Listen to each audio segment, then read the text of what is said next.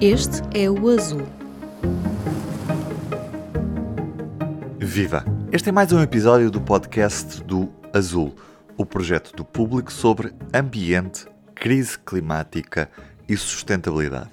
Eu sou o Ruben Martins, jornalista de áudio do público, também autor do podcast P24.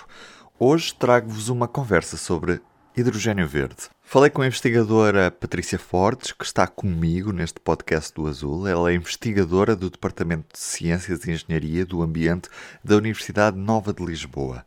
Na altura tinha bastantes dúvidas sobre o que é isto do hidrogênio verde, uma vez que o governo defende esta energia como uma energia de futuro e quer reconverter parte da nossa rede de gasodutos, onde atualmente passa gás natural, numa rede exclusiva para hidrogênio com produção verde. Mas o que é que é isto do hidrogênio verde? Patrícia, quando estamos a falar de hidrogênio verde, estamos a falar do que ao certo? Nós estamos a falar de hidrogênio que é produzido através de fontes uh, renováveis e nesse caso poderá ser eletricidade renovável, mas também poderia ser biomassa. Mas em Portugal o que está sobretudo uh, assente em, uh, como hidrogênio verde é hidrogênio produzido através de eletricidade renovável. Basicamente uhum. é isso está a ser considerado. E o que é que depois, tendo esse hidrogênio produzido através dessas fontes renováveis, o que é que podemos fazer com ele? Ou seja, quais é que são as aplicações desse, desse hidrogênio? Então, então o hidrogênio uh, é, é, uma, pode ser usado como uma fonte de energia, uh, uh, por exemplo, pode substituir o gás natural, por exemplo, claro que não pode substituir de forma leviana, ok? Tem que haver uma adaptação sempre de equipamentos e tudo mais tem características distintas, mas pode ser usado como fonte de energia, não é? Uh, como pode ser, por exemplo, nos transportes, uh, do, sobretudo o, o, o, poderá ter um papel muito importante é os transportes de longa distância. Isto porquê? Bem, eu se calhar não estou a explicar isto de forma muito clara. Porque hum, há, há, há, determinados setores cuja eletrificação, não é, uh, poderá ter dificuldades, quer questões técnicas, quer por questões muito económicas, e portanto é necessário pensarmos em alternativas. E, e, há vários setores em que isso acontece. E, e acontece sobretudo na indústria que utiliza calor de alta temperatura e, portanto, em, nos fones elétricos a tecnologia torna-se complexa, tem um valor muito elevado e, portanto, poderá ser uma alternativa. E também nos transportes de, de longa distância, em que consegue imaginar, um, por exemplo, um, um, caminhão de mercadorias em que tem que deslocar, um, deslocar umas grandes distâncias, teria que ter baterias imensas, não é? E que ocupariam, seriam pesadas, ocupariam espaço e, portanto, Uh, surge aí, o hidrogênio surge aí como uma alternativa uh, nesse tipo de coisas. Depois também há outros papéis que o, que o hidrogênio pode ter. Por exemplo, fala-se muito em utilizar o hidrogênio como recurso, como matéria-prima, será, por exemplo, da produção de fertilizantes, uh, ou para a produção, o que fala muito é na, na, no, na siderurgia, ou seja, uh, mas em Portugal uh, tal não é necessário, porque a nossa siderurgia é, produz apenas ferro através de sucata, ou seja, nós, nós não temos o que nós chamamos a produção de ferro primário, só secundário, e, portanto, a nossa cirurgia já é eletrificada, portanto não, aí não, não tem papel. E depois um, há um quarto papel que o hidrogênio pode ter, que é como um, de, de, armazenamento de, de, de, energia. Ou seja, existem baterias que nos permitem armazenar, por exemplo, eletricidade, mas durante um período muito curto de tempo, não é? Temos, obviamente, as barragens que nos permitem uh, armazenar entre estações, podemos dizer assim, mas o hidrogênio poderia surgir também como uma alternativa, um armazenamento de longo prazo. Pronto, e fala-se uhum. muito também nesse possível papel do hidrogênio. E, e, neste preciso momento, o hidrogênio pode ser visto já como uma fonte de energia fiável ou a tecnologia ainda tem de ser mais desenvolvida para podermos estar mais dependentes do, do, do hidrogênio, coisa que, que, que, se calhar neste momento não estamos, precisamente porque ainda não está tão desenvolvido a, a investigação nessa área como, como devia estar. Não sei se, se, se faz sentido eu, a pergunta. Eu, Sim, faz muito sentido e depende muito dos, dos, usos, eu diria. Por exemplo, no caso dos transportes, já existem veículos, já, por exemplo, o Japão é pioneiro não é isso, não é? Já existem veículos a fuel cell, ou seja, fuel cell significa que utiliza o hidrogênio, uh, também já, existem, já existe a produção de hidrogênio através de eletrólise, uh, e, portanto, a tecnologia já, obviamente, que vai avançar. É, é suposto que com uh, o avanço da tecnologia haja uma redução de custos, também com um, o que se chama economia de escala, ou seja, vai haver um aumento de, do número e, portanto, é, é expectável que haja aumentos de eficiência e aumento e de redução de custos, mas a tecnologia já, já está, já existe, não? ou seja, não é nada de novo. Portanto, não é por aí. O, a, o nosso problema não é esse, diria eu. Então qual é que é o nosso uh, problema? O nosso problema neste momento, que uma das coisas que se, que se considera é estão-se a desenhar cenários de, de grande aumento de, de, produção de hidrogênio verde, por exemplo, através de eletrólise, não é? E agora surge a dúvida, será que existe capacidade mundial de produzir uh, de, de, forma assim tão rápida uh, suficientes para satisfazer essa procura? Uh, isso é uma dúvida que pode surgir, não é? Obviamente que o mercado adapta-se, não é? Mas atualmente isso pode ser, pode ser um, constrangimento. E especificamente sobre a questão do transporte do, do hidrogênio verde, é, é, como é que funciona, como é que funciona o transporte? É possível fazê-lo com, por exemplo, é fácil reconverter um, um gasoduto que hoje é utilizado para gás natural para hidrogênio verde? É preciso adaptá-lo? Como é que funciona?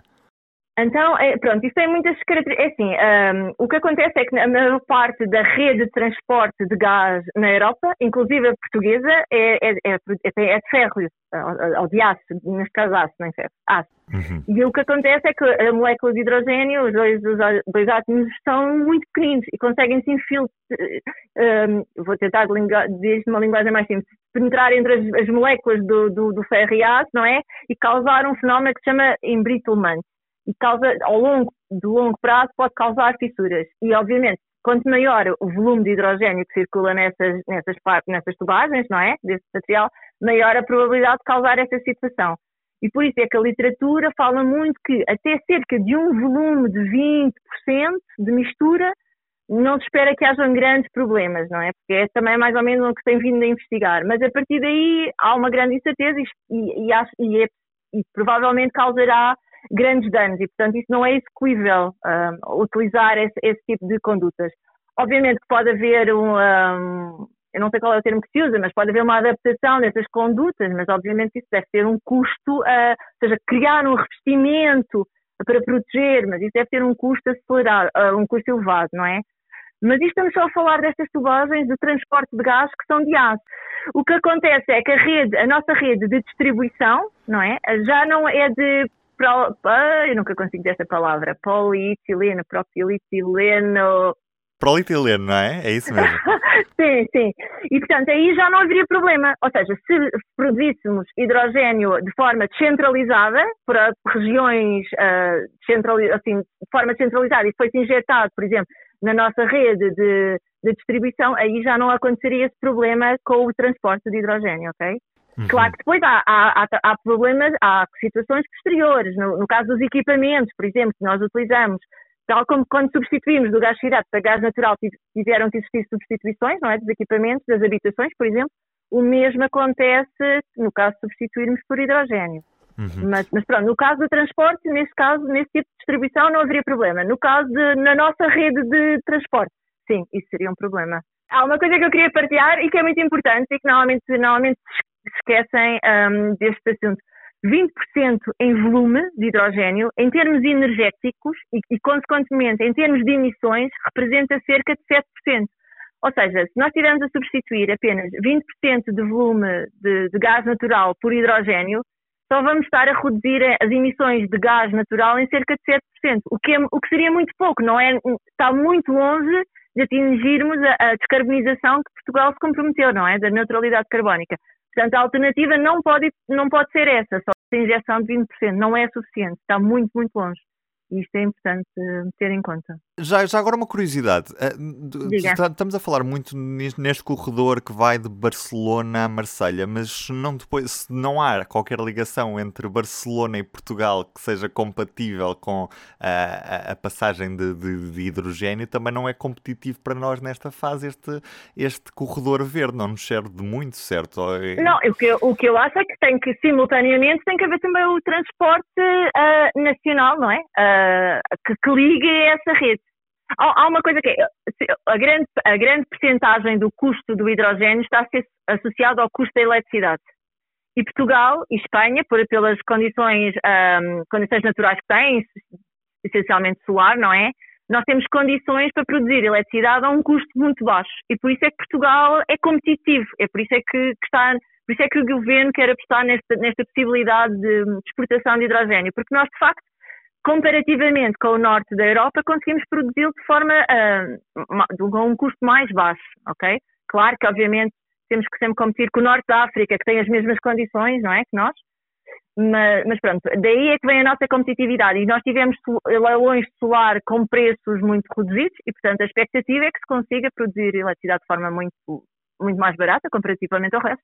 E claro que esse valor depois uh, vai se refletir num hidrogênio com um custo muito mais baixo. Neste momento em Portugal, uh, em Portugal não temos nenhum projeto já implementado de produção industrial de hidrogênio verde, certo? Isto ainda são só projetos para o futuro, não temos nada já a funcionar, ou temos? a nível industrial? Em grande processo? escala não existe, não existe ainda. Ok, acho que a primeira vai ser a, a nossa expectativa é, a não é? Exatamente, e, portanto, exatamente. É a grande expectativa. Mas de qualquer forma tem que haver, obviamente, uma ligação entre Portugal e, um, e, e, a outra pipeline, senão, claro, quer dizer, senão, senão não, não, faz sentido, não, não, não, faz sentido onde é que nós participamos aí, não é? Exatamente. De qualquer forma, independentemente disso, é necessário ter em conta, ou seja, uh, por, por mim parece-me, obviamente, à partida pode-nos parecer uma excelente ideia, não é? Exportarmos hidrogênio, mas é, mas é necessário um estudo mais aprofundado. É de facto competitivo para nós fazermos isso? Uh, quais as consequências de estarmos a utilizar os nossos recursos naturais? Se nós estamos a usar os nossos recursos naturais para produzir hidrogênio e para exportar, nós também precisamos desses mesmos recursos para produzir uh, o, hidrogênio para nós próprios, não é? Portugal, para a nossa descarbonização e para, e para a eletrificação da economia. Uh, será, que é, será que é possível, existe potencial para tudo isso?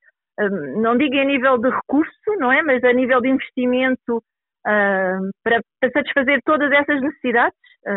Quais são os, os, os impactos associados a isso? É, é, o que me faz confusão nesta decisão é: houve algum estudo profundo que avaliou tudo isto? Uh, sim ou não? Pronto, é, é essa a dúvida que nos estudos. Será esta a melhor alternativa? A investigadora Patrícia Fortes, numa entrevista conduzida pelo Ruben Martins. Pode ouvir o meu colega no podcast P24 com as notícias do dia e também no Sobre Carris sobre temas da ferrovia. E como é habitual, aqui no podcast do Azul ficam as nossas sugestões do que pode ler no nosso site. Na última semana temos acompanhado as consequências do mau tempo, em particular em Lisboa. Daniel Dias, do Azul, conta que o dia 13, terça-feira, foi o dia de dezembro em que mais choveu em Lisboa desde sempre, que é como quem diz, desde que estes valores são recolhidos, mas já lá vão muitas décadas. No Azul e também nas outras secções do jornal, continuamos a acompanhar o impacto das cheias na população e na economia da cidade. Mas também procuramos as razões para que a chuva cause tantos estragos ano após ano e o que é que as autarquias estão a fazer ou a adiar para mitigar o impacto destes fenómenos climáticos. Dezembro é também a altura em que o frio aperta, mas nestes tempos de crise energética, como aquecer a casa no inverno sem gastar muito dinheiro? Não há soluções milagrosas, mas a Andréia Azevedo Soares reuniu algumas dicas de especialistas. A fechar as nossas sugestões de leitura, um mistério por desvendar. Mais de 70 aves mortas deram à costa em Peniche. O que terá matado estas tordas mergulheiras? Ana Silva esteve à conversa com investigadores que têm algumas teorias, incluindo soluções para evitar que volte a acontecer. Uma história para ler em público.pt/azul. Se gostou de ouvir este episódio, siga o podcast na sua aplicação preferida para não perder o próximo. Se tiver sugestões de temas e entrevistas, envie para o e-mail aline.flor.público.pt. O podcast Azul é editado por mim, Aline Flor, e volta daqui a duas semanas. Até lá!